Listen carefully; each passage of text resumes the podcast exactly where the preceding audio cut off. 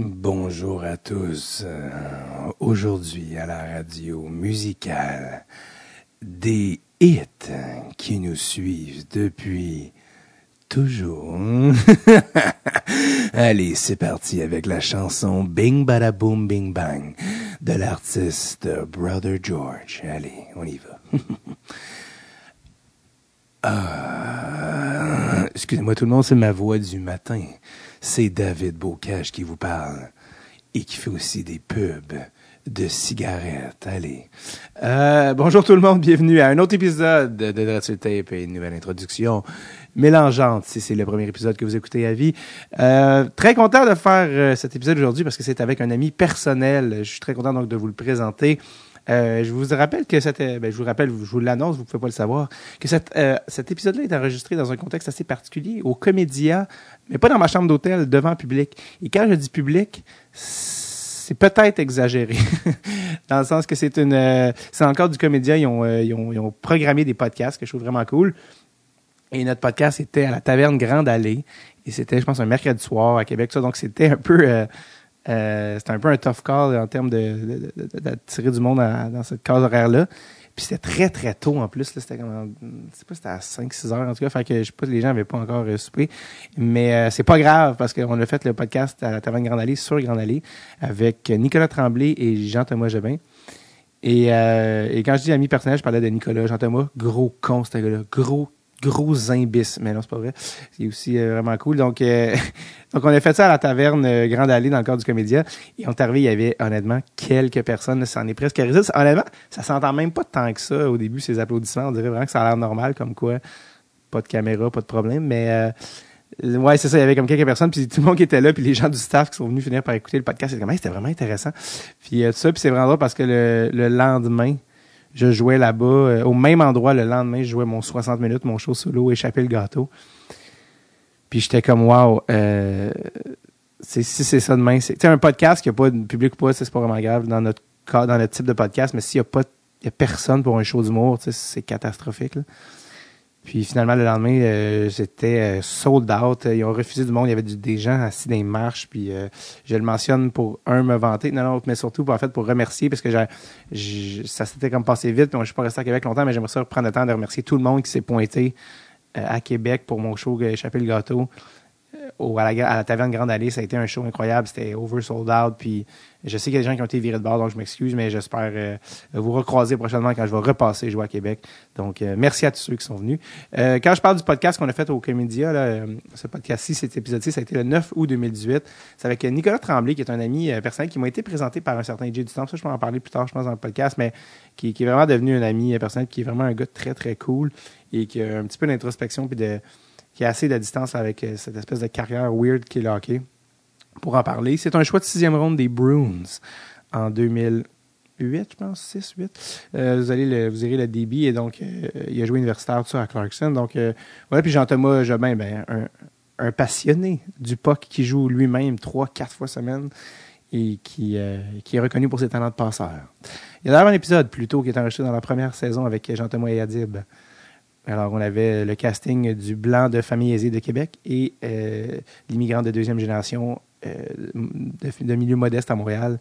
On parlait un peu de leur euh, relation au hockey. Ça, c'était vraiment un bon épisode. D'ailleurs, Adib, je me souviens, une, anecdote d'Adib de pourquoi, comment il a appris à jouer au hockey dans Ville-Saint-Laurent en étant tout le temps sur le nerf et très agressif parce qu'il était tout le temps en survie à la patinoire du coin. Donc, avec les, les plus vieux là, qui disent de t'en aller. Donc, bref, tout ça pour dire, super soirée, euh, super podcast avec les gars ici. C'était juste une heure parce qu'on avait une case horaire à respecter, on devait s'en aller. Et donc, parce qu'il y a des shows après. C'était une drôle de soirée d'ailleurs parce qu'après ça, Nick m'a amené, c'était tellement, il était tellement tôt, il m'a amené, c'était la game euh, au stade Vidéotron, euh, au centre Vidéotron, là, le, pas au stade, au centre Vidéotron, la game de charité avec tous les joueurs de la Ligue nationale. Allé manger dans une loge parce qu'il y avait une loge avec le bureau. Puis après ils m'ont ramené à un show que j'avais à 11h à Comédie dans le Noir. Donc, ça a été parce que un show d'humour dans le noir. Et les gens ne savent pas qui est l'humoriste. Ils doivent seulement, euh, ils savent seulement à la fin du spectacle. Donc, euh, bref. Donc, euh, c'était tout, euh, toute une soirée, mais ça, c'est juste de moi à moi que je dis ça. Alors, euh, voilà, donc euh, merci aussi. En fait, je vais surtout remercier les gens qui sont pointés à cet enregistrement-là. Je sais pas comment vous saviez qu'il y a eu ça, puis euh, tout ça, mais parce qu'on en avait parlé là, sur nos médias sociaux, on avait fait de la pub, mais comme je vous dis, c'était vraiment un, peu difficile. Donc, merci à ceux qui sont venus. Pour vrai, c'était vraiment un épisode que j'aime vraiment. Et donc, ben c'est ça. Voici je vous rappelle, 9 août 2018, ça a été enregistré. Voici Monsieur Jean-Thomas Jobin et Nicolas Tremblay.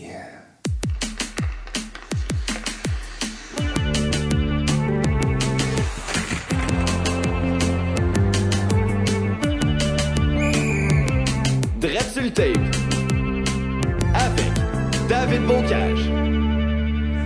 Mesdames, Messieurs, bonsoir et bienvenue au Comédia. On est très très peu nombreux, mais s'il vous plaît, on fait un maximum de bruit. On s'imagine dans un aréna rempli pour David Bocage!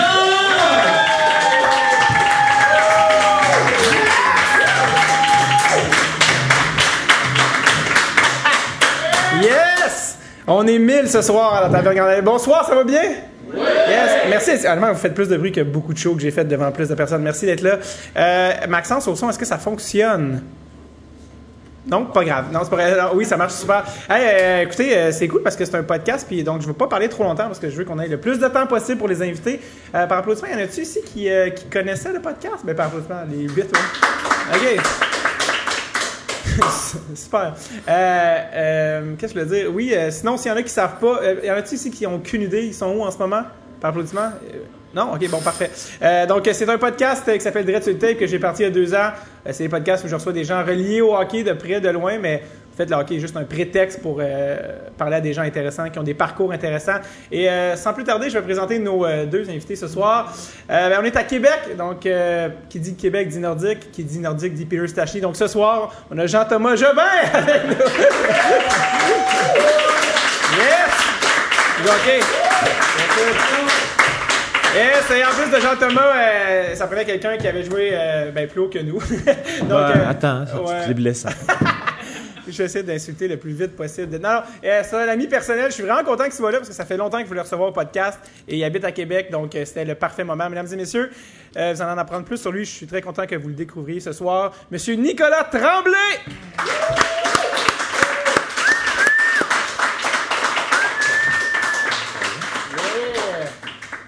Est-ce que par applaudissement, des gens ici avaient déjà entendu le nom de Nicolas Tremblay? Non, ben, parfait. Moi, j'ai entendu dans l'âge tantôt quand tu me l'as dit. Présenté, ouais.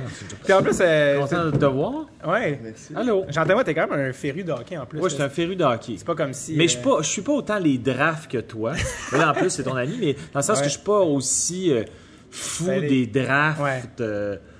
d'avance puis investiguer sans bon sens mais de plus en plus puisque là j'ai un pool keeper puis est-ce que dans mon pool keeper, je devrais te prendre? C'est quoi, c'est un pool keeper? Un pool keeper, c'est quand tu as des joueurs pendant longtemps, tu te protèges chaque, chaque année, tu te protèges 6-7 joueurs. Oh! Fait que le hockey, ça t'intéresse vraiment plus. non, mais honnêtement, tu te dis, est-ce que je devrais te prendre? Ça fait comme 10 ans qu'il travaille en finance. je sais, mais c'était ça le gag. Ah oui. Faut que j'explique mon humour toute la soirée. On dirait que je te ramène au début de ta carrière. où les gens sont vraiment ouais. Non, non, c'était pour les gens qui ne savaient pas si Nicolas joue encore. Non, Nicolas, il travaille plus, il joue plus au hockey euh, depuis combien de temps? Ça fait 5 ans. 5 ans?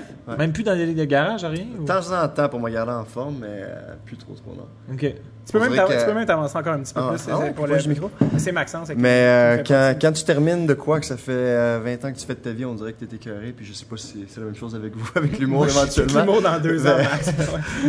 mais on dirait que c'est une cause de ma vie que j'ai éloignée pendant un petit bout de temps. Puis là, je recommence à jouer au hockey pour le fun. Il y a eu un genre de période de deuil. De sevrage, je te dirais, où tu as comme une écœurantite vraiment aiguë du sport, que t'arrêtes tout.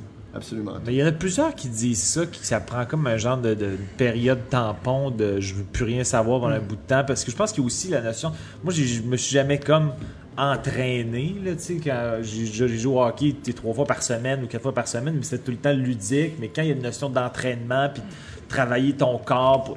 Là, il doit y avoir vraiment une surdose que tu es brûlé. Mais ça devient, ça devient maladif à un point où que tu dors, tu manges, tu t'entraînes, tu fais absolument tout pour le hockey. Fait que la journée où tu arrêtes puis tu découvres que tu peux vivre ta vie sans soucier ce qui va arriver sur la glace, on dirait que tu commences à vivre pour vrai puis là tu décroches complètement. C'est quoi que tu avais le plus hâte de faire quand t'as arrêté le hockey? Honnêtement, pas avoir à m'en faire le vendredi soir si je prends une bière dans le souper, mettons. Parce que pendant longtemps, euh, surtout quand je jouais universitaire, on n'avait pas le droit de boire ou presque. C'est une façon de dire que t'aimerais ça avoir une bière au lieu de l'eau. Euh. Ben, j'ai deux coupons dans mes poches et je vais les prendre après. Pour l'instant, l'eau est correcte. Mais non, euh, on, on était très, très, très régimentés. Puis quand on arrive professionnel, mais c'est c'est drôle parce que il n'y a plus vraiment rien à propos de l'alcool. Les gars boivent quand ils veulent. Ils boivent la veille des matchs. Ils boivent la journée ouais. des matchs s'ils veulent aussi. Mais euh, pendant plusieurs années, non, t'es régi extrêmement. C'est drôle parce que l'université, c'est comme le moment où les gens boivent le plus de leur vie. Ouais, mais nous, on est à l'écart et on les regarde faire. Ouais, mais ça, ça se peut pas. Là. Surtout que vous êtes euh, euh, des gars entre 18 et 22 ans. Euh, aux États-Unis, en plus, t'étais pas majeur à cette époque-là? Non, c'est 21 ans pour boire là-bas. Je suis arrivé là à 20 ans. Fait que j'étais pas très très loin. Puis comme au Québec, tu commences à boire à 14 ans. Ouais, c'est commencé à boire là-bas. Mais non, on a le début de la saison, les premiers mois, puis après la saison. Je dirais qu'on boit pas mal la quantité d'alcool pour une année dans ces périodes-là. Ouais. Fait que, euh, a quand même un bon temps pour s'amuser. OK. On va reculer un petit peu, euh, parce que moi, la manière que je t'ai rencontré, c'est euh, pour, pour expliquer à, à Jean-Thomas et... Sur Tinder. Sur Tinder, Ouais. ouais. C'est vrai, on, a- on- on est synchronisés, man! Je savais que ça ferait un bon match. Euh, les deux swipe right en même temps. Euh, Qu'est-ce qui t'a charmé chez lui? C'est non, euh, en fait, euh, je t'ai rencontré à cause de Jay du Temple. En fait, euh, ouais, mon ami Jay, euh, qui est aussi un joueur de hockey d'ailleurs, qui est un bon joueur de hockey, qui euh, qui m'a dit, euh, hey, vous- il y a ce gars-là, je peux pas croire que tu le connais pas, Nick Tremblay. euh, il a même été repêché par Boston, cinquième round, on va y venir plus tard. Et euh, en fait, tu as travaillé. Parce qu'en fait, comment t'as rencontré Jay en fait? Parce que Ouais. C'est c'est une drôle d'histoire. Jay, euh, Jay c'est un membre éloigné de ma famille. Non. le- ben oui, c'est le cousin à mon beau-frère, qui est le mari de ma soeur. Ah, ok. Donc, euh, j'ai, euh, je connaissais le père à Jay qui détient un vignoble, le domaine Saint-Jacques, qui est euh, sur la rive sud de Montréal. Puis je me cherchais une job pendant l'été. Disponible en SAQ, juste le dire. Parfait. Ouais, c'est un excellent. ouais. On a Quand- vu le, le name drop très habile. Eh ouais, c'est ça. Honnêtement, c'est un des commentaires du podcast, donc je le rementionne. Euh, donc, oui, Domaine Saint-Jacques, dans Ouais. le coin de Napierville. Fait que euh, quand tu joues au hockey puis tu joues pas professionnel, tu fais pas d'argent. Fait que j'avais besoin de faire un petit peu d'argent l'été. Euh, le père Jay a décidé de m'engager sur les champs. Fait que euh, toute la journée, je coupais des vignes. Donc, si vous buvez du domaine Saint-Jacques actuellement, ça vient de moi. C'est moi qui travaille les vignes. T'asseoir. Humble, parfait. Littéralement t'asseoir. Ah ouais, c'est ça. Et la sueur de Jay aussi parce qu'il travaillait dans le champ avec moi. Donc, Vas-tu pouvoir fournir pour le, le- le web des, des, des- des captures d'écran ou des photos de toi un peu en sudation? Au niveau des médias sociaux, c'est vraiment même ça marche à ce temps. je dois en avoir une coupe. Je dois avoir une coupe. C'était comment travailler avec Jay? Jay, euh, pré, euh, en fait, dans le temps, il s'appelait Jérémy, premièrement. Ouais, c'était Jérémy, le petit gars plus, euh, plus euh, gêné, plus introverti, puis il avait les cheveux rasés, ce qui est extrêmement bizarre à ce Ouais. Moi, je dis toujours que quand j'ai connu Jay en 2011, il rentrait à l'école de l'humour, il arrivait d'une équipe de football, il arrivait du cégep, cheveux rasés, vinaigre blanc, chemise, euh, comment tu appelles ça, un collier en argent.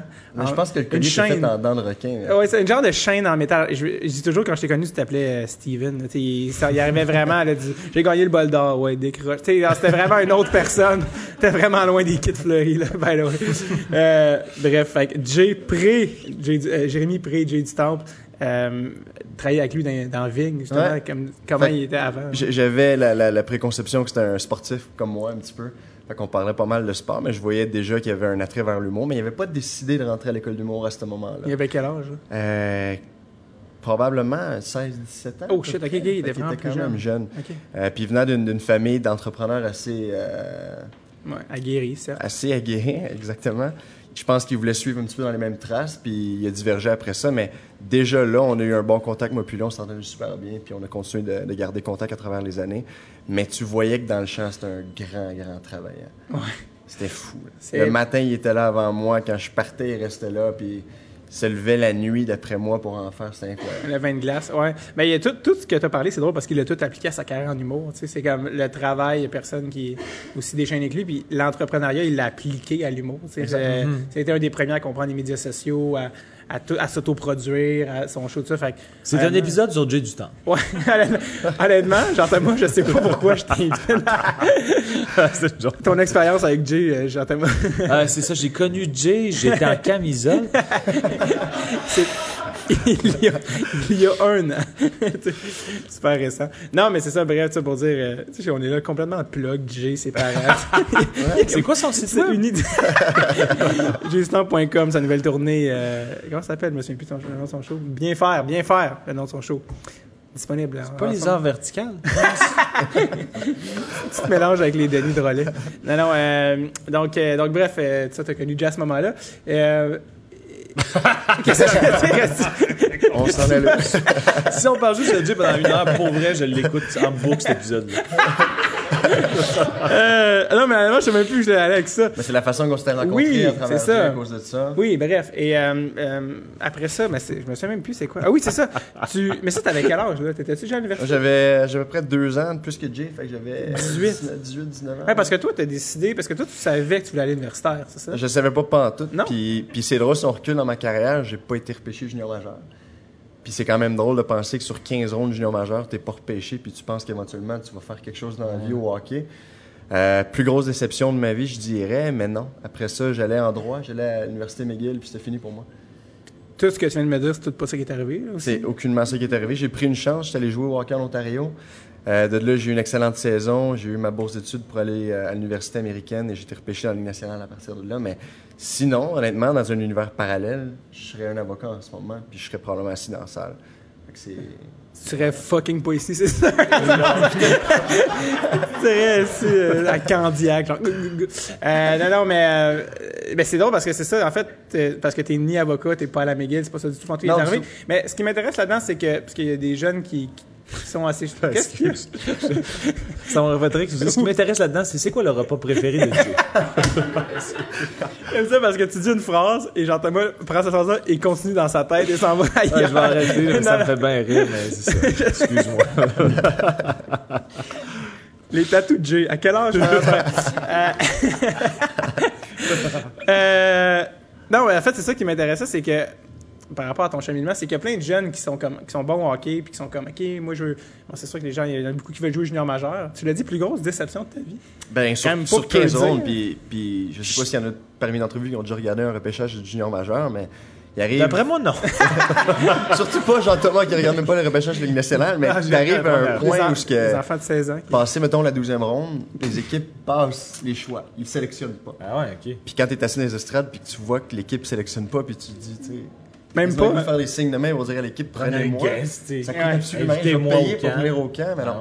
Fait que j'ai pas été sélectionné. Fait que c'est sûr qu'après ça, tu te dis, tu fais un deuil quasiment sur ta carrière. Ouais. T'as pas T'es percé le junior majeur. Mettons, ronde 2 passe leur tour, puis troisième tour, ah, on va prendre lui. Normalement, c'est un petit peu plus tard. Absolument plus personne dans les estrades qui choisissent plus. Ils inventent des noms juste pour vous troller. Vous êtes dans les estrades. Kiki coucou? non, mais c'est parce que pour vrai, je suis disponible et j'aimerais. C'est ma carrière, c'est ma vie. Tu sais, les, les sabres, ils avaient fait ça, hein? Tu savais ça? Non? Les sabres, ils ont fait ça dans, de- dans un draft des années 70. Genre, dans- avant, il y avait plus de rondes dans la nationale. Il y en avait 15, avait je 15, pense, à l'époque. Puis là, ils sont rendus à 7. Puis, écoute, il était rendu à une ronde où il était tellement écœuré, il voulait juste s'amuser comme Jean-Thomas. Puis ils ont, ils ont dit, en, je ne sais plus quelle ronde, ils ont dit, euh, on, on sabre, on repêche des katanas de Tokyo, euh, que- quelque chose, euh, Yuri Tsujimato, c'est un faux nom complètement. Le monde, a fait une un- crise de cœur à Hey, dans les Tokyo, années 70, probablement. un japonais. le monde, les médias Le capotaient. premier- Le japonais. C'est quelque chose Tsujimuto. Puis tu peux voir des fois quand tu vas au, au game des sabres, il y en a qui ont ce chandail-là, tu sais, Ah en, ouais, en ok. joke, hein, ce que je trouve malade. Puis là, le monde est comme, OK, OK. Puis tout le monde pensait qu'il existait. Les reporters n'arrêtent pas de demander, mais c'est quand qu'il arrive? Tu sais, en plus, gros, tu le vois que c'est un gars les cana les, euh, euh, le sabre japonais, c'est quoi déjà? Que- Katana, est-ce que j'ai dit Kan- Kanatom, ça c'est une ville. Euh, les, les katanas de Tokyo, tu sais, comme les sabres. Ah ouais, Puis. C'était déjà un gars. Puis là, le monde avant le draft, il, il- il s'en vient-tu, le gars? Il s'en vient-tu, le japonais? Ouais, ouais, il s'en vient pour Avant le le camp. là. tu. Ouais, le camp d'entraînement, excuse. Ouais, ouais. Puis là, il est comme, oui, il s'en vient, il s'en vient. Puis ils ont maintenu le gag Ah, ils ont en maintenu le gag Ah, jusqu'à bon, la limite. Il y avait même des fausses cartes de lui avec une photo d'un japonais que je ne sais pas qui il est. Genre 30, 39, Ouais, qui- qui- 39 ans. Ouais. Sûrement quelqu'un connaissait un Vietnamien. On dit, ah, juste pour le gag, peux-tu t'habiller en hockey ou je sais pas. Puis, euh, puis finalement, ils ont dû avouer que c'est un gag. Puis dans, dans l'histoire du, du repêchage, si tu vois, ils ont juste délité le choix. Ah ouais? Ça saute comme, on trouve plus ça drôle. La, la ligue est comme, non, mais on laissera pas ça quand même. Puis qu'ils ont enlevé le choix. Tout ça pour dire, tu t'es pas fait drafter. Le pire moment de ta vie. Fait que là, je suis sur le bord des larmes, puis t'as embarqué sur ton histoire. une fois en 64. Attends. Jay. Non, non. euh, donc, donc, non, mais t'es en train de dire que c'est le- qu'il sautait des choix, puis toi, t'étais dans les estrades. Exact. probablement avec tes parents. Non, j'étais pas avec mes parents ce coup-là, j'étais avec des amis qui ont tous été repêchés aussi. Donc, euh, imaginez la, la célébration après, des choix de première ronde, deuxième ronde, troisième ronde, puis la personne qui a pas été sélectionnée après qui suit Non. en pleurant, c'est moi. Y en a-tu qu'on penses-tu que Excuse-moi, je t'ai coupé, Ouais. David, mais penses-tu que, mettons, avec ton degré de self-awareness actuel, est-ce que tu comprends pourquoi tu l'as t'as pas été pris ou tu penses que c'était une erreur puis que t'avais pas. Tu sais, dans le sens, est-ce que tu étais vraiment dans l'expectative de te faire repêcher? Ben, ben, pas dans les premières rondes, je dirais, mais avant que les équipes passent des choix, j'espérais être repêché. ouais. J'étais quand même sur la map, mais non. À cette époque-là, je mesurais 5 pieds 6, je pense que je pesais 130 livres, fait que j'avais pas eu ma poussée de croissance. Ouais. Je pense que ça faisait peur un petit peu à des équipes, puis finalement, c'est venu sur le tard, mais je comprenais, mais je comprenais pas. C'est un, petit marché Québec, c'est une petite ville. Euh, dans le fond, euh, c'est une petite ère du monde où ce que tu penses que si tu fais pas ta carrière là, mais tu fais pas ta carrière au niveau mondial. Fait que c'est- Tu sais, Boisbriand a dit non 15 fois. Non, c'est pas Briand à Boisbriand l'époque. Et c'est pas à l'époque, mais tu sais, Chicoutimi a dit non 15 fois, mais Boston en cinquième ronde, deux ans plus tard. Oui, oui, oui, oui. oui. Exact. J'ai- Ben, J'aimerais corriger ces sixième ronde pour pas que les gens aient des expectatives Ah ouais, c'est différentes. ça. mais c'est vraiment sixième ronde. Ah, c'est sixième? J'ai dit cinquième? Ah, sixième. Désolé. C'est correct. Mais ça, ça peut ça peut peut-être quand même te donner un, un coup de pied dans le cul qui peut ch- changer ta trajectoire quand même. Non, il y a- il y a, ça a eu un effet psychologique de je. Ça, ça a servi comme motivation, Ouais, oui, un petit ça. peu, mais plus de motivation de rester à l'école. Ok, wow, Ah. je comprends. Ben, c'est une motivation double qui est comme pertinente pour un humain. Ouais, puis, tu sais, en, en d'autres façons, ça a été quasiment une bonne chose parce que aussitôt que tu mets le pied sur une glace junior majeur, t'as pas le droit de jouer universitaire. Ah ouais, t'as eu une vie complètement différente. Exact. Fait que sans le savoir, j'ai comme eu une, une bonne chose qui est arrivée Ouais. dans ma vie à travers ça, mais sur le moment, c'était vraiment Puis, pas drôle. est-ce que tu savais que tu voulais aller universitaire? Parce que à partir de ce moment-là, tu es allé jouer dans une ligue en Ontario que Ouais. j'avais jamais entendu parler. Puis dans cette ligue-là, tu as fait genre deux points par game pendant une année. Mhm. Puis ça, ça t'a fait avoir un scholarship, mais t'avais-tu tout fait ça? C'était-tu ta stratégie de c'est quoi la meilleure ligue pour que j'aille, pour, que je- pour que je sois vu pour aller jouer aux États-Unis? Ouais, absolument. Pour moi, la, la Ligue nationale dans ma tête, c'était la NCA, c'est de jouer universitaire américain. Je savais que la seule façon d'aller là-bas, c'était de passer à travers soit euh, la Colombie-Britannique ou bien l'Ontario. Normalement, les universités américaines ne viennent pas visiter le Québec, ils viennent voir les joueurs du Québec parce que d'un, ils pensent qu'ils ont joué junior majeur, puis aussitôt que tu mets le pied, tu n'es plus éligible. Puis de Mhm. deux, ils pensent que les gens ne parlent pas anglais. Puis pour jouer universitaire américain, il faut que tu sois admis à l'école avant de pouvoir T'as eu des notes minimales. Exact. Tu peux pas juste être un excellent joueur de hockey puis pas être bon à l'école parce que sinon, ils vont t'enlever ta bourse d'études. Mais c'était quoi? C'était l'équivalent de Junior Tier 2 ici? C'est entre junior 3 et junior majeur. Ok, fait que c'est comme une ligue qu'il n'y a pas vraiment ici. C'est une ligue qu'il n'y a pas ici. Non, mais honnêtement, tu sais, puis encore là, avec 1000 astérix, parce que c'est des gars de 20 à 25, de, 20, de 18 à 22, 24, Ok. 25. C'est un petit Fait qu'ils sont bien. Tu sais, un gars de 16 ans là, versus un gars de ouais. 24. là, Tu sais, il y a des gars qui passent NCAA directement à la Ligue nationale, alors que junior à la Ligue nationale, c'est un plus gros gap, je te dirais. Ouais. Fait que les meilleurs joueurs de 16 ans sont dans les ligues juniors, mais ça reste que. Euh, les gars sont plus vieux, tu sais, des gens attentatifs, il est quand même allé universitaire, euh, Ouais, tous ces ouais. gars-là, tu sais, ils ont quand même choisi. Fait que c'est vraiment pas, je veux pas qu'on pense que c'est une, une ligue faible, c'est vraiment comme Non, non, je des comprends, hommes, je- là, tu sais. fait que c'est, c'est, en tout cas, bref. Ouais, c'est une excellente ligue. Mais euh, En plus, c'est une éducation, ce qui est pas peu. euh, l'éducation est grosse. Je pense que c'est la, la- la plus grosse défaillance du hockey au Québec. C'est pas nécessairement comment ils comment ils font que les, les- les jeunes pratiquent ou, ou le système de jeu ou n'importe quoi. C'est plus le fait que pour les jeunes du Québec, ils pensent juste que le junior majeur, c'est la Ligue nationale. Puis ça ne l'est pas, Ouais. en bout de ligne. On Il y en a pense quand que-. C'est pas, pas David Perron qui n'a même pas joué Junior Major, qui jouait genre. euh, David Perron, Il a joué pour joué, le junior 3 Il a joué pour avant les- qu'il parte à. Ouais, il a joué pour les Maniacs qui n'existent plus là, dans Ok. le junior majeur, mais, mais lui, il était comme. Il a, il a été drafté en Ligue nationale, même pas à son année d'éligibilité, Ouais, ouais, en c'est ça. l'année d'après. Il y a comme eu une courbe de, de, donné de, Ouais, ouais, de jouer junior B deux ans avant. Là, ouais. Ouais. Bref. Mais ça, c'est parce qu'il s'en foutait. C'est pas il a comme, tu penses qu'il a fait Ouais, je pense qu'à c'est ça ma meilleure option. Ouais, ouais, ouais. Ce qui s'est avéré être une bonne décision finalement pour Probable, David. ouais. Euh, ben, bref, fait que là, t'es allé. euh, Clarkson, c'est une bonne université pour les gens, on connaît pas Clarkson. Ouais, c'est où, Clarkson, premièrement? C'est euh, dans l'État de New York. S'il y en a qui connaissent Syracuse, Albany, c'est un petit peu dans ce coin-là. Euh, c'est une excellente école au niveau académique. Au niveau hockey, c'est une bonne école. C'est pas un des meilleurs programmes. On a des Minnesota, North Dakota, Michigan, qui sont des programmes qui sont ultra forts. Euh, dans les années où ce que je suis arrivé, le programme était en plein, en plein essor. Mais la ligue où on jouait, qui s'appelle la ICAC, c'est la Ivy League School. C'est la, la ligue où ce que toutes les Harvard, les Dartmouth, les Yale, Princeton de ce monde. Fait qu'on jouait tout le temps contre des gens extrêmement bolés. Ouais. Est-ce que Louis Leblanc était là dans le temps? Louis Leblanc était là. Ouais, j'ai joué contre lui pendant deux ans à Harvard. Il était bon? Il était décevant. Ah ouais? J'espère qu'il écoutera pas le podcast. Moi, je, vais y envoyer le lien. Ben, ben, comme Québécois, quand tu arrives là-bas puis tu joues tes matchs contre le choix de première ronde du Canadien, tu t'attends à quelque chose de Peut-être, gros. ouais. Ouais, ouais. Euh, puis j'étais un petit peu déçu des premières euh, des premiers coups de patin que je l'ai vu faire à Harvard. Est-ce qu'après ça, quand sa carrière s'est pas déroulée comme prévu, tu as fait Ouais, ben, par Je rapport à ce que fait. moi j'avais vu, c'est sûr que ton comportement me demande. Est-ce que tu t'étais non? Non, mais j'avais dit ça à la glace, je pense pas que tu vas faire la glace. Pour vrai? Non, je pense pas. Ça a été malade. Gars se met à pleurer. Non, mais pour vrai, t'en feras pas, là. Ça, ça se voit qu'il était pas là. Non, mais. Donc, vraiment, déjà, t'avais une petite, euh, Ouais. un petit bulletin. euh. Bon, euh, universitaire Ça, c'est- américain. Ok, ouais, vas-y, non, vas-y. Non, je, je voulais juste comme tu décrives ton style de jeu, tu, te- tu serais décrit comment comme. Ton comparatif NHL, s'il te Mon comparatif NHL, euh, on, m'a- on m'a Jobin. comparé à Marco Sturm pendant longtemps. Hein? Oh, Fait c'est que- précis en esti. Ouais, ça. ben- un ben, un sur- joueur surtout- allemand, ça commence dans le très bien. Il y en a neuf. Euh, J'étais un allié. Le Marco Sturm, c'est un centre. ça marche. Exact. Ils se sont trompés un petit peu dans les positions. Ça commence super en bien. rentrant avec les Bruins, j'ai essayé de trouver un comparable de quelqu'un Ah. qui me ressemblait en faisant mon scouting report puis on tombé sur lui. Mais ce qui est drôle, c'est que je suis tombé dans une équipe qui était complètement hors de mon style à moi. Les Bruins, quand je suis arrivé, c'était les Big Bad, Big, Big Bad Bruins. Ouais. Euh, Milan Lucic, Dano Chara. Euh, Brad Marchand commençait à faire sa, sa place aussi. Puis moi, je suis rentré là, puis on dirait qu'on s'attendait à ce que je me batte, mais je me suis pas battu. Mais je jouais vraiment pas ce style-là. Donc, plus quelqu'un. euh, je misais plus sur la rapidité que sur euh, l'agressivité, je dirais.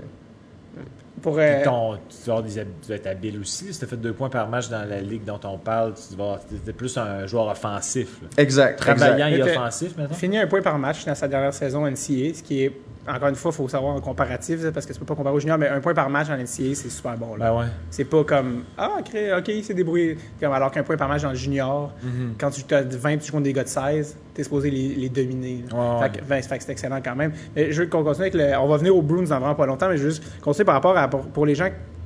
Pas beaucoup de monde a eu la chance de vivre l'expérience universitaire américaine. Ben, surtout pas dans la salle, sept. là. ouais, c'est ça. Ça serait malade que tout le monde ici est allé à l'université américaine. Euh, ta gueule. Euh, donc, euh, non, mais c'est- est-ce que c'est exactement. C'était quoi l'expérience de vie? Moi, c'est ça qui m'intéresse beaucoup. Tu sais, euh, est-ce que c'était est-ce que c'était comme dans notre, notre euh, imaginaire des, des films euh, américains avec des Red Cup? Fucking. Wouah! Genre.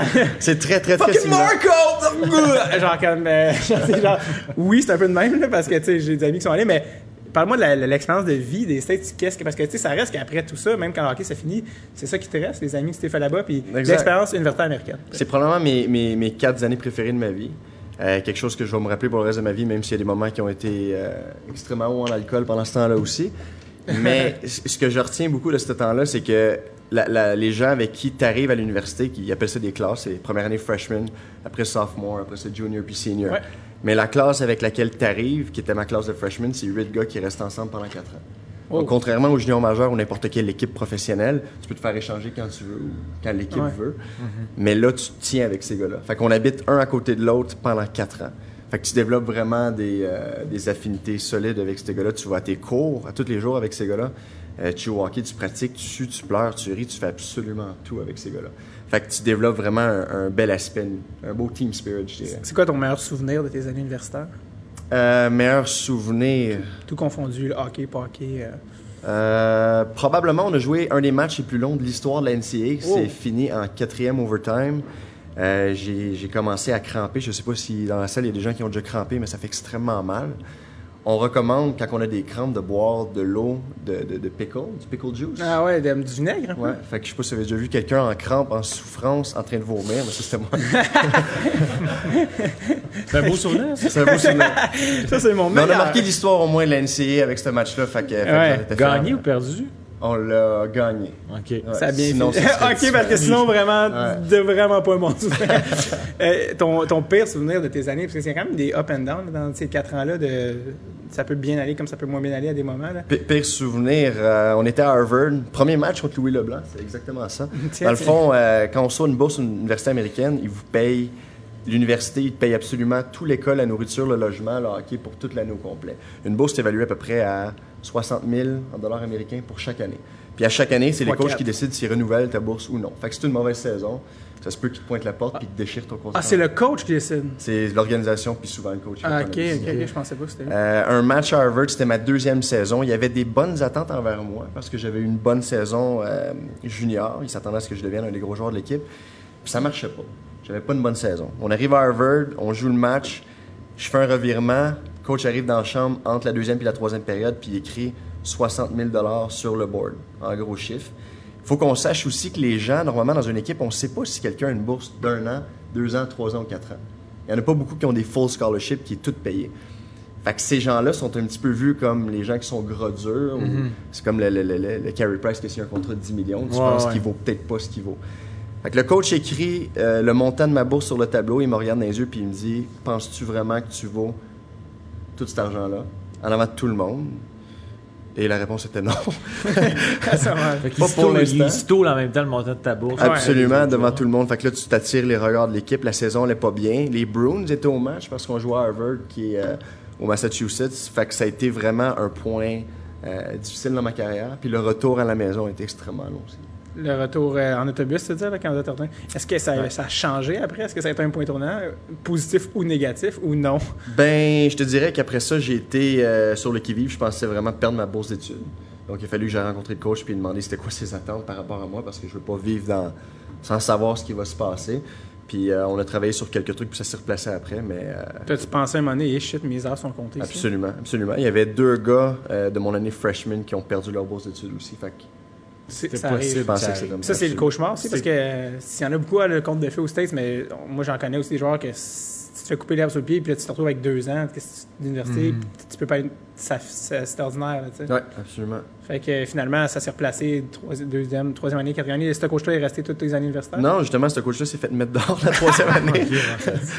Qui a donné lui euh, après ta meilleure saison? Ben, la dernière année, c'était un nouveau coach qui est rentré, puis euh, c'était une mentalité qui est un petit peu différente. La ligue où ce qu'on jouait, euh, c'est une ligue qui est ultra défensive. Les matchs finissent très, très souvent 0-0, 1-0, 1-1.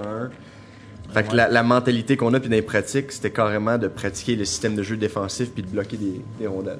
On jouait avec des... euh, Pas très des- créatif. des- Il n'y a Ouais. aucune, aucune créativité dans cette ligue-là. Sûrement loin de ce que ce qui avait été ton année juste avant à deux points par match. euh, Tu devais faire comme il faut que je sois dans un minding de, de défendre.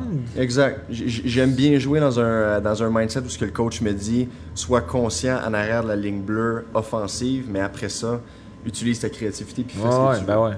Ah ouais, c'est déprimant. je, dis, j'ai pas joué au hockey aussi, au, euh, à aussi haut niveau que toi, mais la, la mentalité de over-protectionniste défensif, je trouve ça vraiment déprimant. En tout cas, à regarder, mais même à jouer, j'ai. Je veux dire, j'ai jamais. Quand un coach me dit dump la puck, il n'y a aucune chance. Je, je le ferai pas. Ouais. Bench, moi, ça m'intéresse pas. Puis, puis c'est pour ça qu'on voit beaucoup de joueurs dans la Ligue nationale. Tu sais, je prends l'exemple de Tyler Seguin.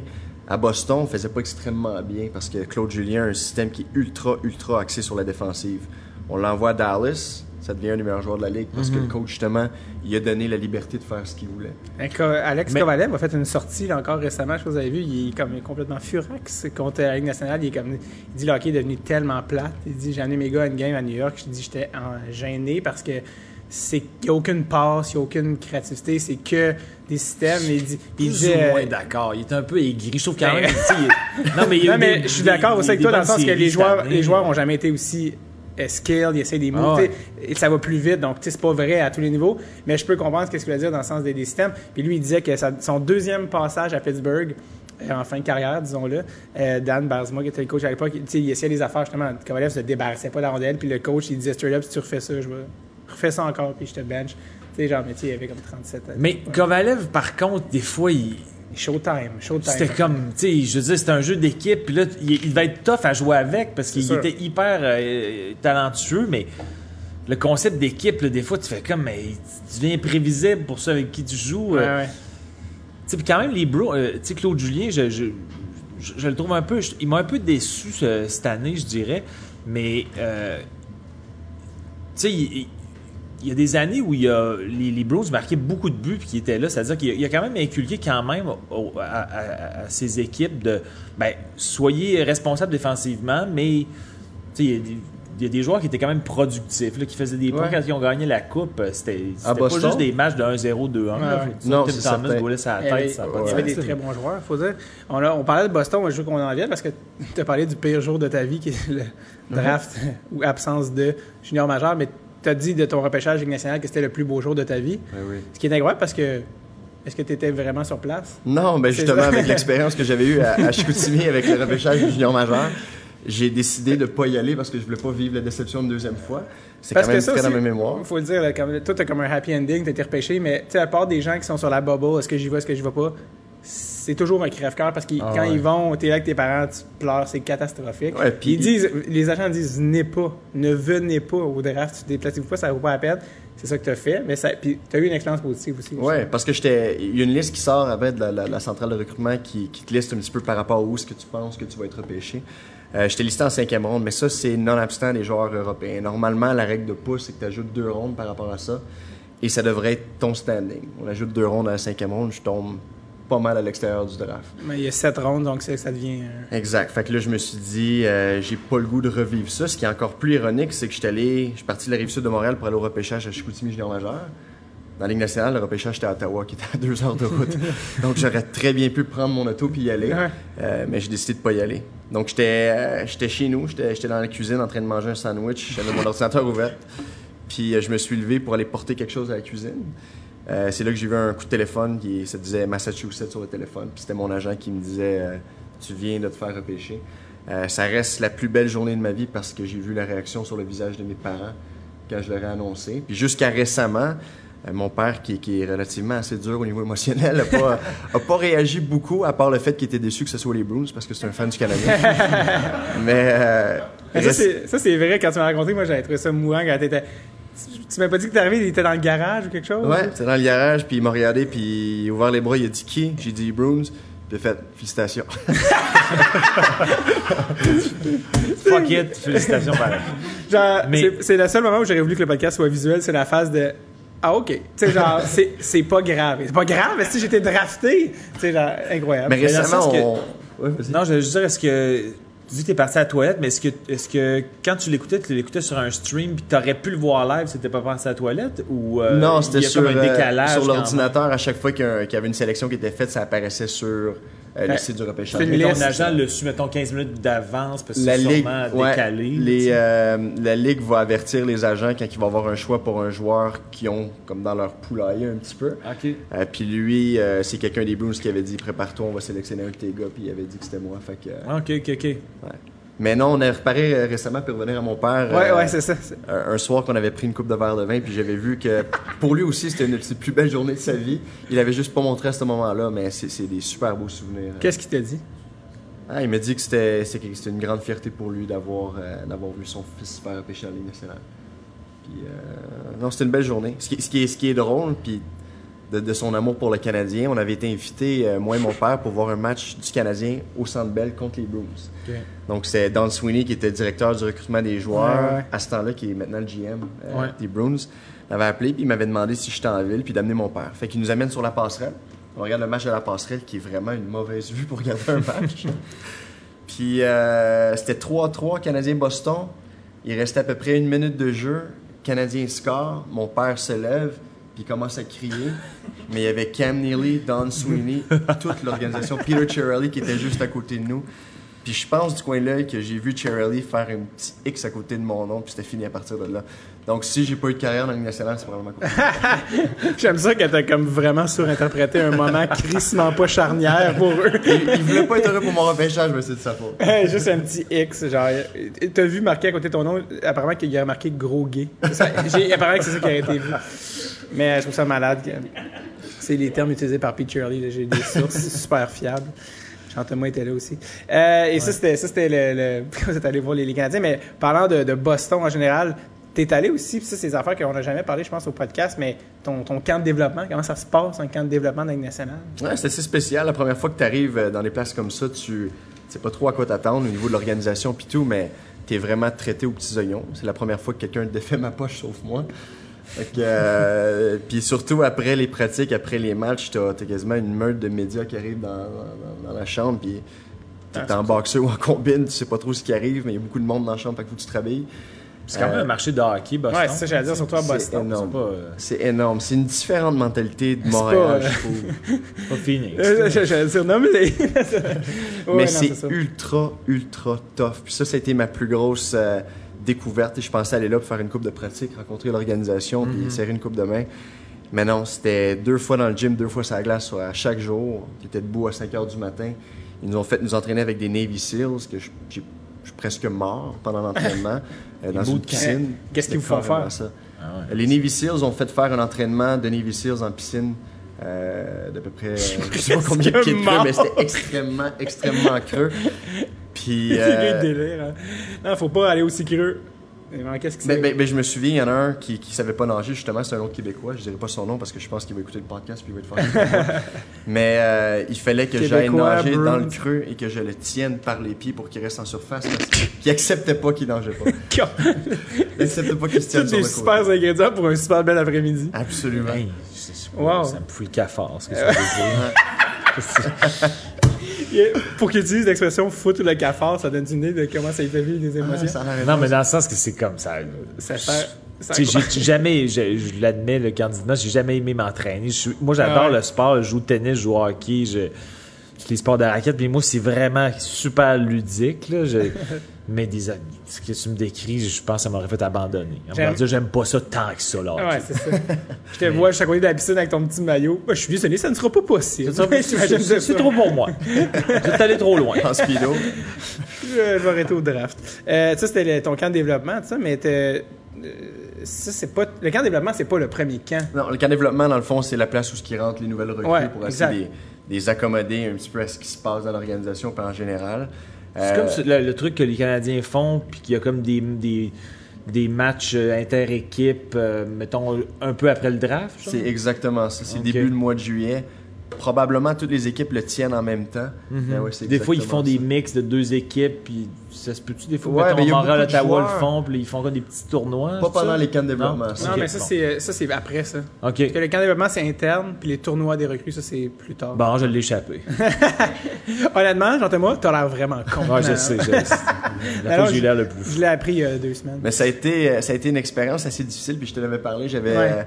Ma dernière année junior, j'ai eu une fracture ouverte de la mâchoire. Junior. Euh... Avant de tomber universitaire, avant le draft dans le fond. Ok, ok, ok. Fait que ça, C'est c'était en fin de ouais. saison. Ok. Fait que. euh, Comment t'es cassé la mâchoire? Euh, c'est un coup de coude que j'ai reçu sur la glace, coup de coude assez violent.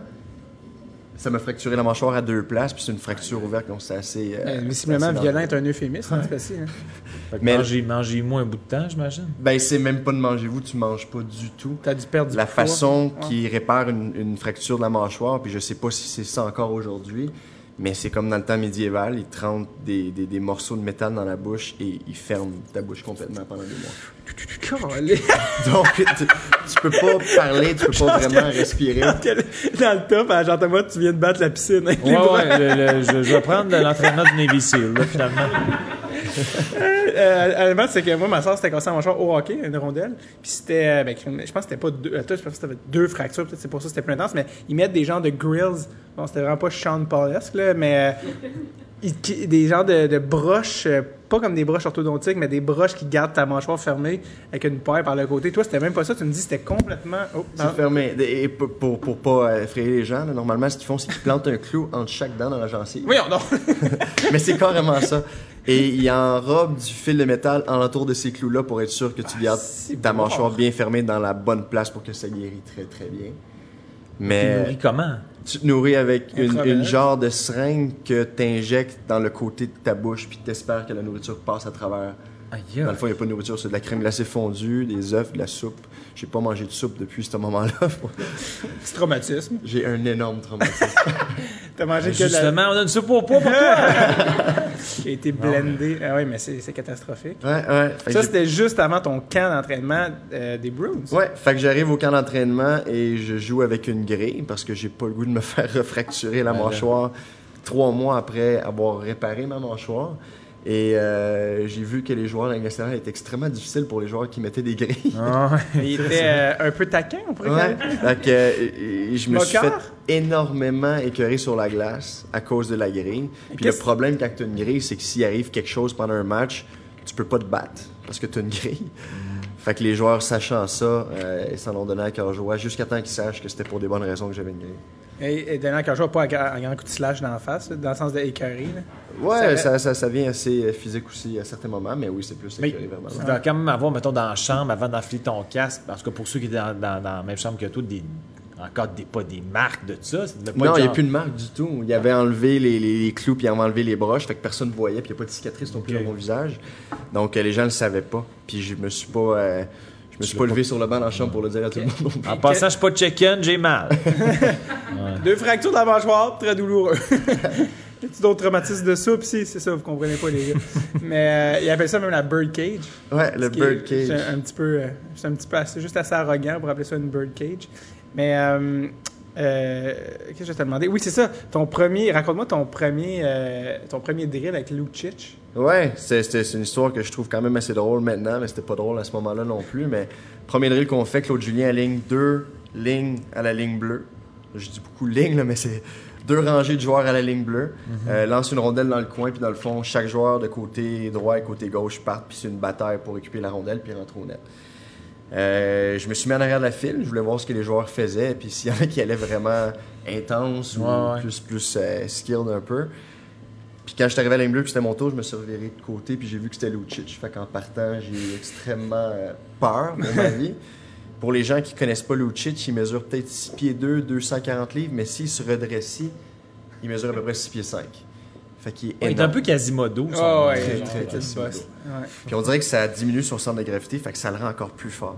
Fait que Claude lance la rondelle dans le coin, puis je me dis, je suis un joueur rapide en général, je vais essayer de le battre à la rondelle. Fait que je pars, je me revire la tête quand j'arrive proche de la rondelle, puis exactement ex aequo à moi. Mon premier réflexe, c'est de dire, je vais le séparer de la rondelle, puis je vais rentrer au filet avec. Il a eu la même idée que moi, fait que j'ai été catapulté complètement dans la bande. Euh, puis c'est la deuxième fois que j'ai vu euh, Peter Cherry faire un X à côté de mon nom.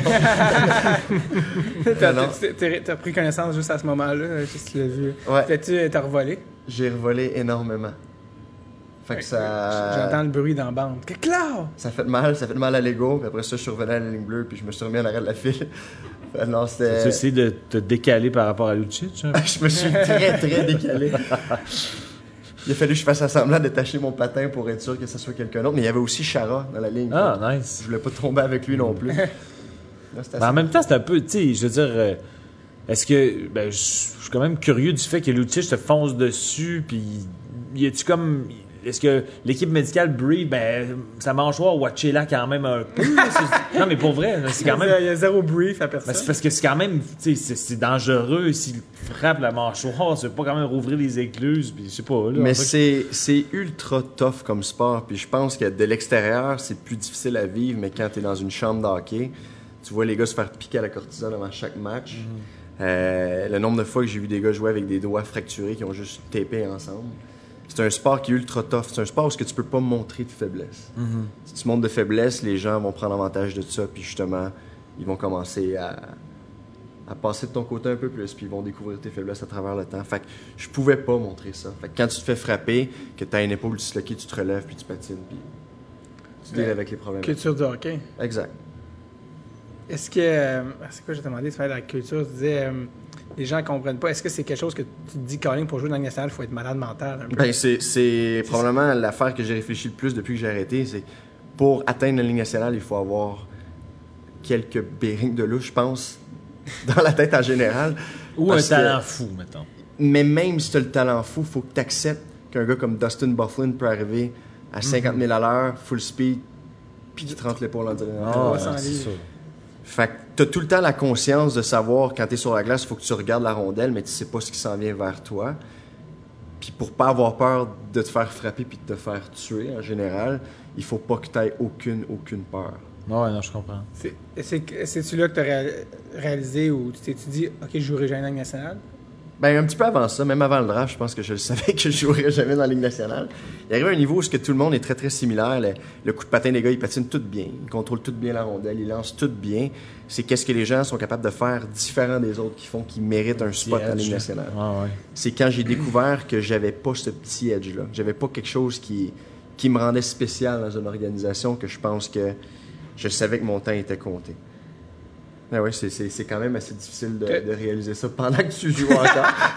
Mais tu peux-tu, mettons, te dire, euh, es-tu comme trop tard pour dire, je vais essayer de me développer un autre edge, dans le sens que, ah, je pourrais quand même, j'ai quand même des aptitudes dans cet aspect-là et je pourrais le bonifier pour me faire remarquer, ou il est comme trop tard? Il n'y aurait pas été trop tard, sauf que le edge qu'il aurait fallu que je prenne avec l'organisation que j'étais avec, qui est les Bruins, c'était de devenir un batailleur.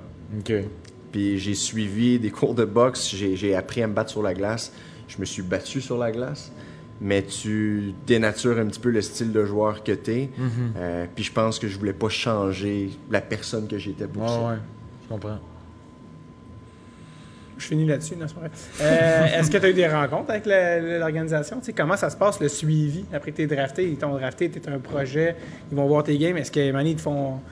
C'est quoi le dialogue? tu sais? Ouais, Euh, t'es ouais, un- tu- descends dans la liste gros big. Quoi? Qu'est-ce qu'ils te C'est disent? un investissement pour l'équipe, fait que c'est sûr Ouais. qu'ils vont ils vont s'assurer que tout va bien. Plusieurs fois pendant l'année, ils viennent te voir, ils vont pratiquer avec toi, ils vont essayer de travailler des trucs euh, qu'ils trouvent qui sont des lacunes, mais ils font un suivi qui est ultra ultra fort. Mais dans le fond, jusqu'à temps que tu viens pour signer ton contrat, tu sais pas où tu es dans le depth chart. Mhm. Tu aucune idée où tu fit dans l'organisation. Puis c'est un petit peu là qu'il y a beaucoup de joueurs qui sont arrivés dans, dans- dans le bureau du coach. Je disais, allez-vous me signer ou non? Puis le coach il disait, ben oui, on va te signer. Je sais pas pourquoi tu nous demandes ça. Mais ils vont pas, ils vont pas dire aux joueurs, écoute, on pense que tu vas être un joueur de deuxième ligne avec nous autres. Ils vont voir comment que ça va arriver quand le camp Ouais, je comprends. C'est quoi que, t'as- que tu tu sais, parce que tu Là, maintenant, t'es comme. C'est loin le hockey, t'es rendu ailleurs, mais tu sais, de toute cette expérience-là que tu as vécue, qui est comme. Parce que t'as comme la rationalité de quelqu'un aussi qui est. Parce que, tu sais, justement, les, les gens qui sont dans cet univers-là, des fois, sont comme tellement dedans que. Mais toi, t'as comme un peu la rationalité de. Moi, j'ai une vraie job maintenant, de 9 to 5, tu gagnes ta vie comme faut, tu joué au hockey. D'avoir vécu cette espèce d'expérience-là un peu mongole, là, que tout le monde voit de l'extérieur, mais toi, tu l'as vécu de l'intérieur, qu'est-ce que tu as appris un peu de tout ça? Puis tu te dis, qu'est-ce que tu retiens de ça? Je pense que tu comprends ce que je veux dire. J'ai appris que le sport en général, puis je pense pas juste le hockey, c'est quelque chose qui est euh, qui devrait pas être une fin au moyen. Je pense pas que personne devrait viser de jouer dans la Ligue nationale pour quelque chose. Il devrait tout le temps avoir un backup plan. Je l'ai eu avec l'université. Été vraiment chanceux. Euh, mais non, je pense que les jeunes aujourd'hui, puis je vois beaucoup de parents avec leurs enfants, est extrêmement difficile. Puis un enfant de 12 ans penser qu'il va éventuellement arriver dans la Ligue nationale, il y a tellement de choses qui vont se passer avant ouais. ça que tu peux jamais le savoir. Puis ça va dépendre du développement, ça va dépendre des équipes, ça va dépendre du timing des autres joueurs qui sont disponibles. Mais c'est tout le temps avoir un plan backup en arrière, d'être sûr que si jamais tes plans fonctionnent pas, tu as quelque chose à faire. Ça, ça s'est avéré être l'affaire la plus importante de ton parcours parce que euh, maintenant, euh, tu travailles dans quel domaine? C'est quoi que tu fais exactement Je travaille en finance, dans le fond, je suis, euh, je suis pour une compagnie, on est des, des, des, des distributeurs de fonds communs, fait qu'on travaille avec des conseillers financiers. Mais c'est complètement différent de ce que j'ai fait. C'est complètement différent dans quoi j'ai étudié aussi. Hmm. Mais C'est drôle parce que tu gagnes vraiment plus, euh, tu gagnes vraiment mieux ta vie que quand tu jouais au hockey pro. Ouais, les, les salaires dans, dans le professionnel, les gens pensent que c'est beaucoup d'argent.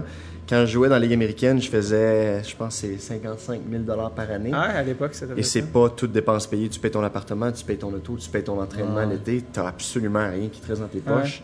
Pense que c'est 65 ou 75 maintenant, max. Le minimum, là, maintenant. Le minimum, Ouais. ça se pourrait que ça l'augmente, j'espère. J'espère que Ouais. c'est bon pour eux autres. Ouais. Mais dans la East Coast, aussitôt que tu descends, dans la East Coast, c'était 700 par semaine. Euh, tu vis pas là-dessus, tu ramènes pas, tu fais pas vivre ta famille là-dessus. Puis il y a eu un moment pour moi qui était un, un- un moment, on dirait que ça a changé ma perception aussi. C'est dans la chambre, tu voyais des gars de 35 ou de 35 ans qui jouent dans l'équipe, puis tu vois que ces gars-là peuvent pas arrêter. Ils ont des familles, ils ont des enfants, puis pour eux, ça, c'est leur gagne-pain. Ils n'ont pas de backup non plus. Ils n'ont pas de backup, puis ils n'ont pas, ils ont pas non plus de passion autre que le hockey. Right. Fait qu'on dirait qu'ils rentrent. Puis je trouve ça triste d'une certaine façon. Ouais, ouais, parce je suis que- d'accord. Ben, en fait, oui, effectivement, c'est. Quand tu le vois là, dans East Coast League, c'est pas une ligue qui est comme. La ligue où les rêves vont pour mourir. hein. c'est un peu ça. C'est vrai. Dans le sens a- que quand t'as 37, 38, puis tu te raccroches aux 700 pièces par semaine parce que t'as pas d'autre option, puis t'as peut-être pas accumulé assez d'argent pour euh, surfer sur euh, les sous que t'as pour euh, aider ta famille, ça va être déchirant à voir. tu. Ouais. C'est une ligue aussi quand même assez un peu euh, trash d'une certaine manière. C'est très trash. Je Puis, pense puis que après ça, la ECHL, c'est- les gens utilisent un acronyme, là, c'est Easy come. Easy to come, hard to leave. Ouais, j'avais c'est facile de jouer dans cette ligue-là, c'est très très difficile d'en sortir. T'arrives vite, mais tu, ça. tu monteras pas facilement. C'est très difficile de monter. Une anecdote que tu avais qui peut-être nous donne une petite image de, de la East Coast. Euh, il y a un- le gardien qui, est arri- qui arrivait, un gars qui est arrivé euh, à une game, il arrivait directement de. C'est Euh, dans le temps, quand je jouais dans les East Ah, Coast, je jouais en Californie, il y avait une équipe à Vegas dans le temps. On jouait dans un casino, c'était vraiment spécial. Les, les, les, les hymnes nationales avant les matchs étaient faites par le Blue Man Group. Tu savais qu'il y avait vraiment une, grosse effervescence pour le hockey avant. Mais, euh, fait que tout ça pour dire qu'on avait un match qui était à midi, puis j'ai aucune idée pourquoi on avait un match qui était à midi. Mais les gars dans la East c'est pas les gars les plus sérieux. Fait que les gars étaient à Vegas, sont sortis la veille. Et euh, notre gardien partant, qui est un choix de deuxième ronde pour les Flyers de Philadelphie, que je trouvais tellement fort, j'ai jamais compris pourquoi ce gars-là jouait pas dans la Ligue nationale jusqu'à ce moment-là. Mais il est arrivé en limousine à peu près euh, une demi-heure avant le match directement des danseuses. Euh, puis dans le fond, c'était le partant pour le match. Fait que le coach il a dit ben écoute, tu partiras pas ce match-là. Mais le goaler qui l'a remplacé s'est blessé dans le warm-up, fait qu'il a joué. Et il sentait sent l'alcool extrêmement fort. Il y a comme trop d'éléments chez la limousine, les danseurs. Comme pas de bon. Ouais. Euh, là, tu t'es dit, Chris, le hockey, c'est pas moi. Non, non, mais euh, c'est là que t'as compris. C'est, quoi le. Parce que tu sais, t'as joué. Après, euh, universitaire, t'as joué un petit peu Ligue américaine. Ils t'ont donné quelques games bonbons. Ouais, ben, L'année après ton année, t'as joué 4 games. T'as même scoré un but. Peu importe ce qui arrive dans la vie, t'as joué, t'as scoré dans la Ligue américaine. Ouais, Euh, après mon année, ma dernière année universitaire, ils m'ont euh, ils m'ont rappelé pour aller jouer avec les, les Bruins de Providence pour savoir s'ils allaient me garder dans l'organisation ou non. Puis Ouais. je pouvais pas leur donner beaucoup de temps parce que j'étais en train de faire ma maîtrise. Il fallait que je revienne finir mes examens à l'école. Donc euh, je leur avais dit que je peux rester pendant à peu près trois semaines, ce qui me donnait à peu près quatre matchs. Puis euh, ça l'avait super, super bien été. Euh, J'étais sur les deux premières lignes, ils me donnaient beaucoup de temps power play. Euh, mon match avant de partir, j'avais scoré le but gagnant, j'avais gagné, scoré le but gagnant aussi en shootout, un autre match. Puis après, je croyais que c'était mon break. Fait que je suis retourné à l'école. Don Sweeney me dit euh, Fais-toi-en pas, on va te signer. Je sais pas c'était quoi les modalités du contrat, mais je pensais au moins avoir un- le minimum euh, two-way, East Coast, pas East Coast, mais HL, Ligue nationale. Et ça a été malheureusement l'année du lockout où euh, il n'y a pas eu de hockey cette année-là. Donc il y a eu l'effet Ah, mais De chute cadre 2012-2013. Exact. c'est ça? Ouais. Fait qu'il y a eu l'effet de chute de tous les gars de la Ligue nationale qui ont descendu dans la Ligue américaine et les gars de la Ligue américaine qui ont tous descendu dans Ah l'East ouais, Coast. Euh, j'ai tombé dans cette chute-là, donc j'ai parti à partir de la East Coast où j'ai remonté pour me faire rappeler dans la Ligue américaine. Euh, mais là, ça a été un, un fiasco total. Comment ça? Euh, je pense que j'ai joué à peu près une dizaine de matchs, ça n'allait pas bien, je jouais pas du bon hockey, j'étais pas, j'étais pas vraiment dans mes moyens, fait que ça a pas... euh, C'est euh, encore une fois une question de timing, l'affaire du lockout. Tu sais, je pense que Mhm. tu aurais pu avoir très bien un contrat two-way à ce moment-là si c'était pas de ça. Puis pour mille raisons maintenant, plein d'affaires qui expliquent que tu en finance, donc ces petites affaires-là que tu aurais peut-être joué une couple d'années de plus, tu aurais peut-être.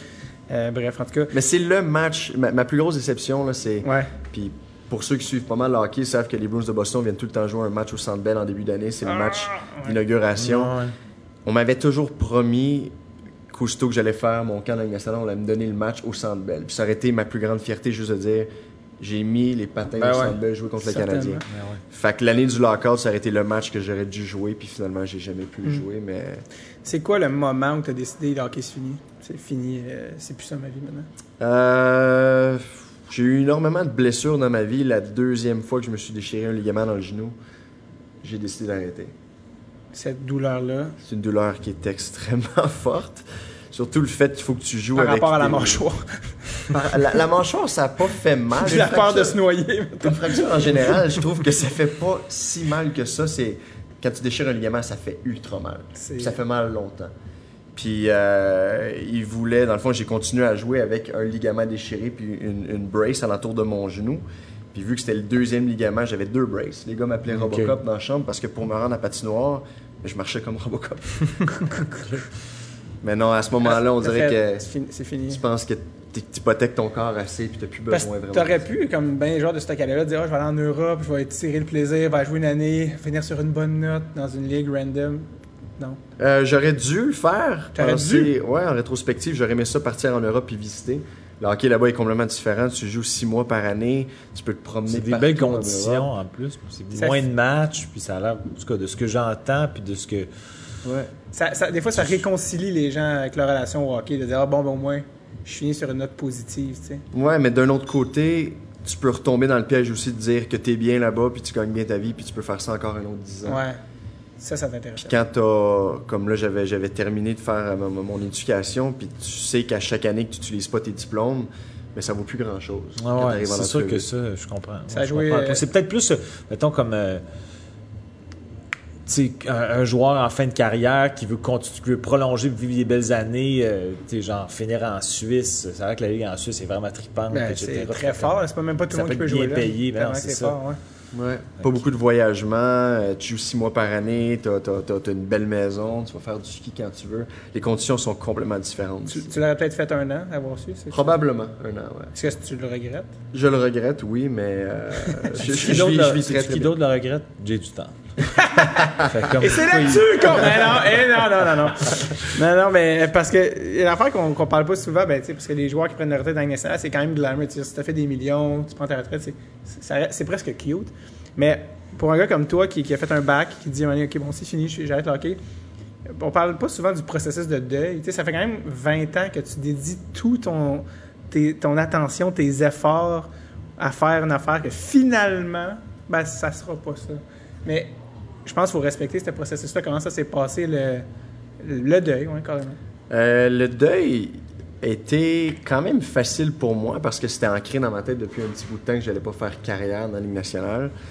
Mais pour l'avoir vu chez d'autres personnes, je sais que c'est quelque chose qui est ultra, ultra difficile. C'est pas nécessairement le fait d'arrêter de jouer au hockey, c'est le fait que tu perds ton identité. Hmm. Sais, depuis, euh, depuis que j'ai trois ans, tu vas dans des parties de famille, puis c'est euh, Nicolas, c'est le joueur de hockey.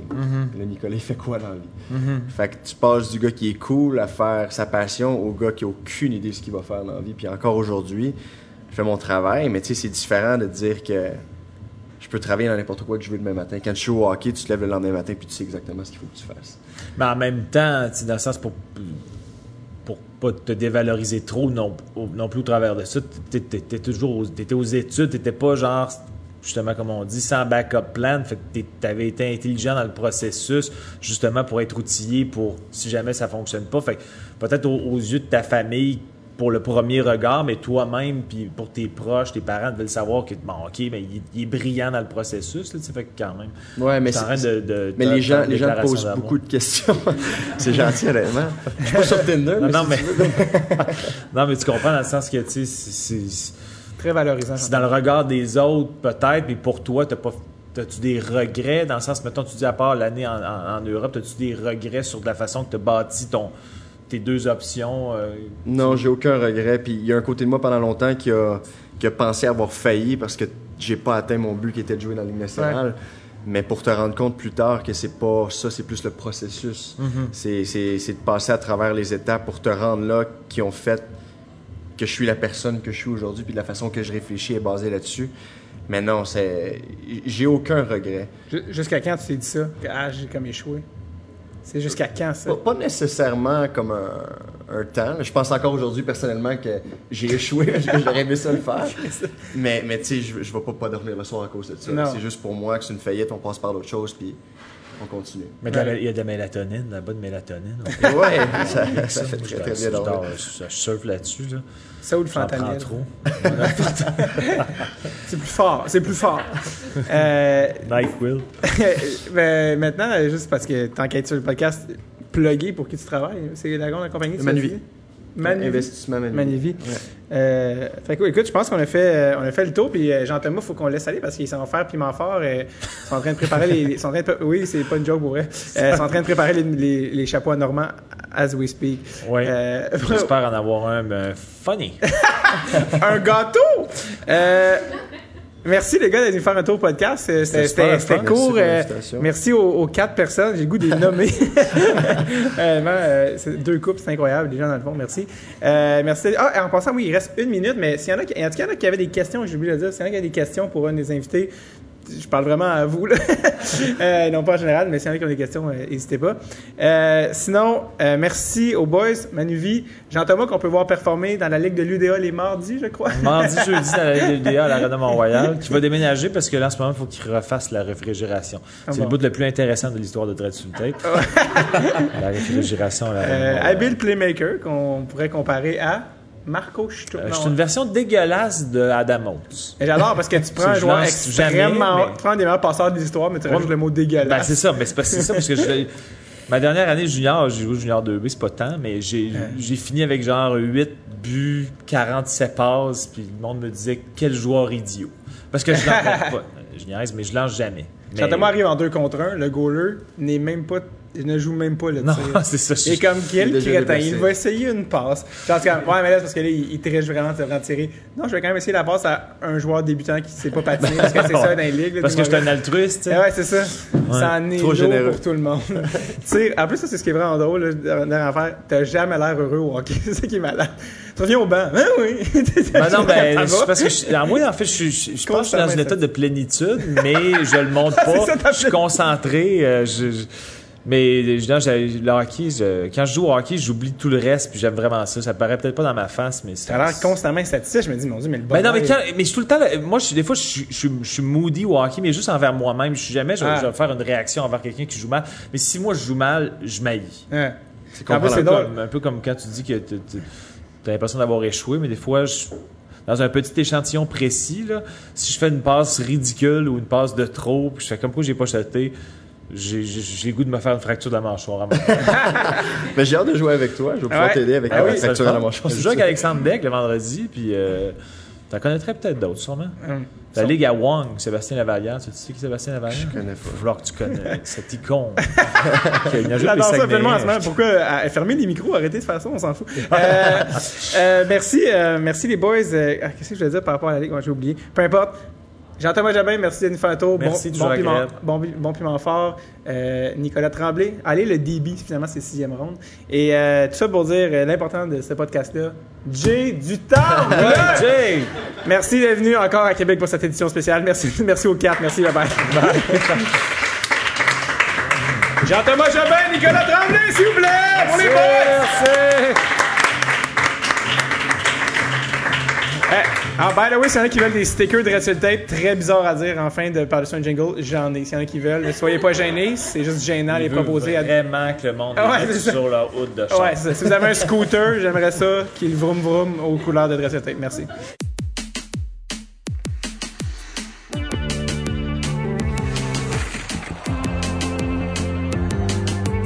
Merci beaucoup à Nicolas Tremblay, à John Thomas Jobin d'être venu euh, se prêter au jeu dans un contexte aussi weird. D'ailleurs, Jean-Thomas, qui est lui-même euh, porte-parole d'une exposition qui s'appelle À nous la glace, qui est présentée, je crois, à la Grande Bibliothèque à Montréal. Donc, euh, j'ai vu des annonces passer de lui là, en suit, en rollerblade, qui fait des, pubs. Donc, je pense que si vous êtes un fan, vous allez checker ça. vous voulez checker ça, allez faire un tour. je suis sûr que c'est vraiment nice. Sinon, je vous rappelle qu'on est dans les derniers moments pour, si vous voulez venir au party annuel euh, le fin de saison de Dread Tape, ça va être un party écœurant. On va faire un enregistrement privé devant les membres Patreon. Il va y avoir des, euh, un encan euh, avec des trucs qu'on a fait signer par des invités, des espèces d'items de collection malades, genre un, un, un- poster de la saison 1 de, de Compte, signé par Régent Tremblay, des POC signés de la Suède, des POC signés euh, d'autres affaires avec d'autres. Je je veux pas trop donner de détails, mais honnêtement, ça vaut vraiment la peine de venir faire un tour, ne serait-ce que pour prendre une bière avec euh, les comparses et les autres passionnés de la rondelle. On va se rencontrer, on va jaser, euh, il va y avoir de la merch, il va y avoir plein d'affaires. Producer Tom va être là dans un coin. en train de se faire intimider. Donc, ça va vraiment être quelque chose qui va valoir la peine. Et tout ça pour dire, il faut être membre depuis, que, je pense, trois mois pour, pour être au party. Donc, euh, si vous avez la chance de vous inscrire euh, là, euh, je pense qu'on est dans les dernières semaines pour que ça soit legit et que ça compte. Donc, faites-le avant qu'il soit trop tard. Vous ne le regretterez pas. Donc, voilà, je salue d'ailleurs aussi Nick Tremblay qui est venu à ma game de Noël à Montréal et on a fait une petite game de Noël d'amis. C'était dans le bonheur et tout ça. Donc, voilà, sinon, allez faire un tour en général. En général, allez faire un tour sur notre page patreon.com slash tape. Ben des beaux petits bébés là, là-dessus. Mm, ouais. Euh, ok, bye.